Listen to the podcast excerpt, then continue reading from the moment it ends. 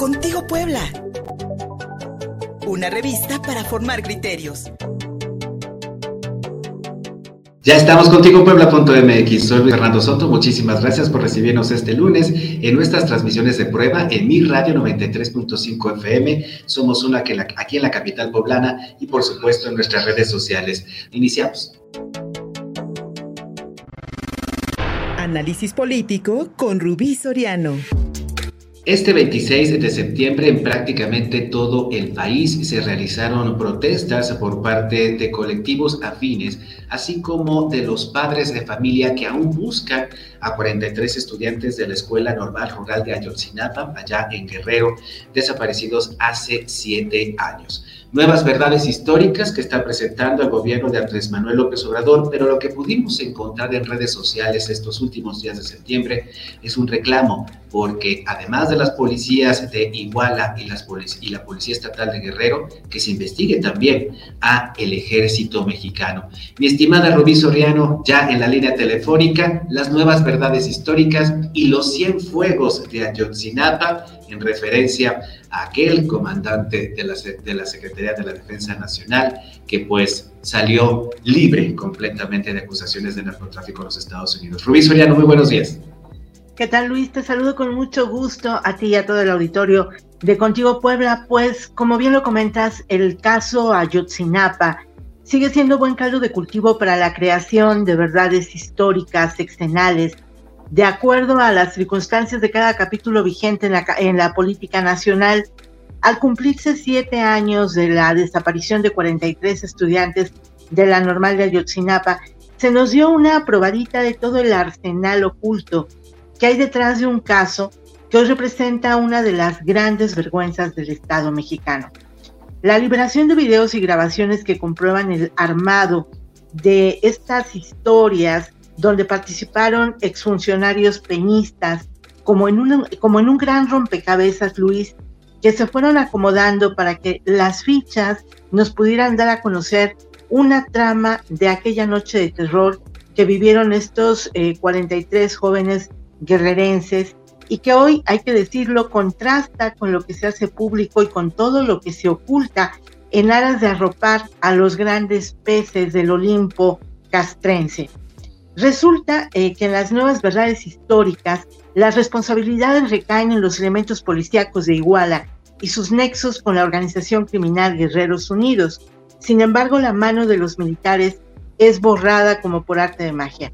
En esta historia también tendrían que darnos a conocer esa información revelada aún em, eh, por eh, algunos integrantes del ejército mexicano en determinados momentos, pero que hoy con gran recelo se resguardó y defendió con uñas y dientes porque se trata de proteger al exsecretario de la Defensa Nacional, el eh, comandante, como bien lo comentaba, Salvador Cienfuegos. En el caso de la desaparición de estos 43 jóvenes, la presunta intervención del ejército se ha mencionado en diferentes momentos y versiones, esto hay que comentarlo. El general Cienfuegos hoy goza de la impunidad que otorga estar detrás de las grandes verdades históricas incómodas como para ser invisibilizado en los temas que puedan golpear y dejar muy mal parado a sus muchachos, que en su momento impidió fueran interrogados o citados para rendir alguna declaración sobre el caso. Ayotzinapa sigue representando la mejor muestra de barbarie entre los excesos que un Estado comete al amparo de muchas ligas de poder, donde se mezclan la narcopolítica con el matrimonio abarca, la impunidad del crimen organizado con el grupo Guerreros Unidos, los vínculos de una policía al servicio del narcotráfico, la rebeldía y protesta de 43 jóvenes normalistas, y el silencio impune de un ejército con muchas ligas de conexión que conducen a los altos mandos de las organizaciones criminales. Sin embargo, el gobierno mexicano, encabezado por eh, Andrés Manuel López Obrador, elige dejar al, al margen eh, al intocable ejército mexicano que refrenda su peso en tiempos de un gobierno de izquierda que parece ver en los militares, Luis, a sus mejores aliados y socios. Es así como estamos conociendo una verdad histórica en un nuevo sexenio, pero hay que señalar que al ejército se le deja al lado eh, de toda esta entramada donde pues participaron muchos, pero la realidad es que los testimonios están ahí señalando que los jóvenes estuvieron en el batallón militar de Guerrero y de esta información no ha fluido nada. Me parece serio lo que hoy se construye en aras de proteger a unos y inculpar a otros. Mi estimada Rubí Soriano, es el reclamo que todavía podemos escuchar por parte de los padres, de los familiares de los 43 estudiantes de Ayotzinapa, que se investigue la posible participación del, del, ejército mexicano y de cómo posiblemente, de acuerdo con las investigaciones que se han realizado en los últimos años, los jóvenes fueron trasladados y estuvieron en instalaciones militares antes de que desaparecieran. Lo que se ha podido investigar y lo que se ha podido rastrear hasta el momento.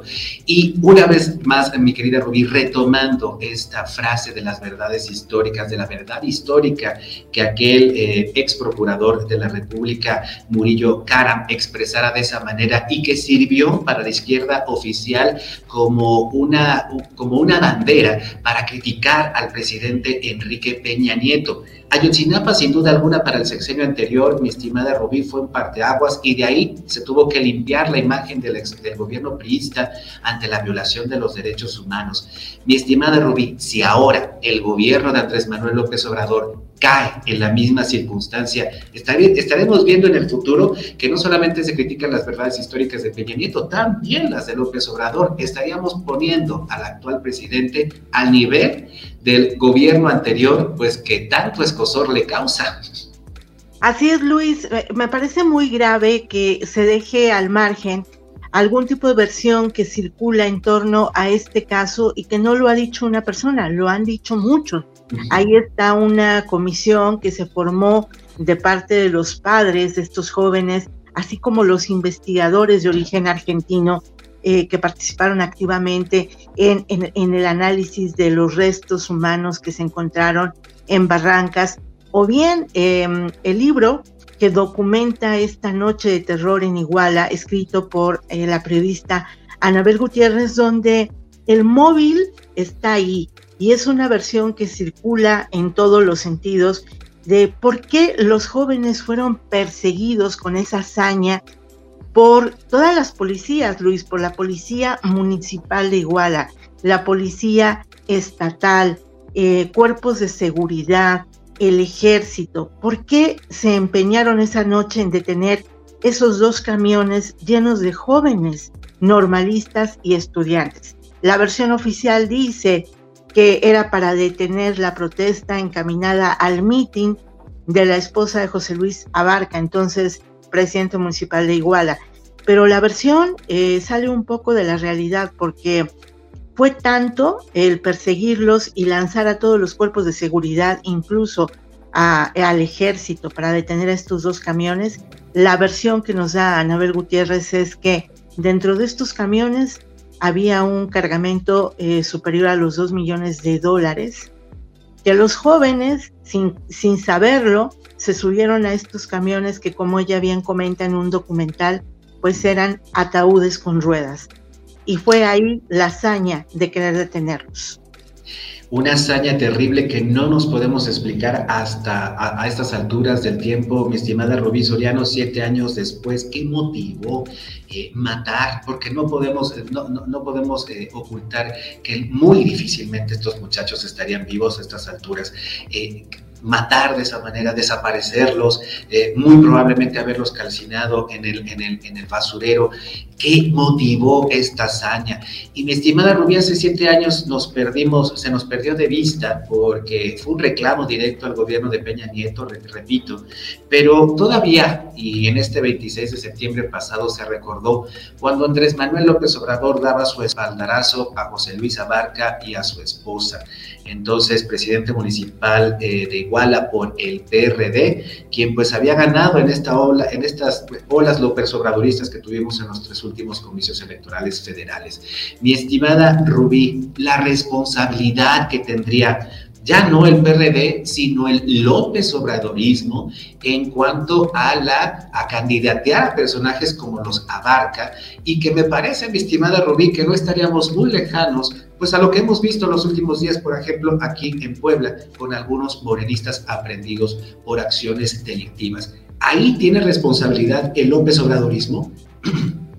Me parece, Luis, que es un eh, señalamiento eh, muy importante el que acabas de hacer, porque justamente este fin de semana em, la nomenclatura, por decirlo así, la llamada nomenclatura morenista, hizo un señalamiento muy grave en voz de uno de los duros de este movimiento, que es Paco Ignacio Taibo II, y esto lo hizo en el programa Diálogos rumbo al Consejo Nacional de Morena, donde este personaje sin eh, ningún tapujo, sin ningún veto, se lanzó a decir, Morena hoy está secuestrada por delincuentes.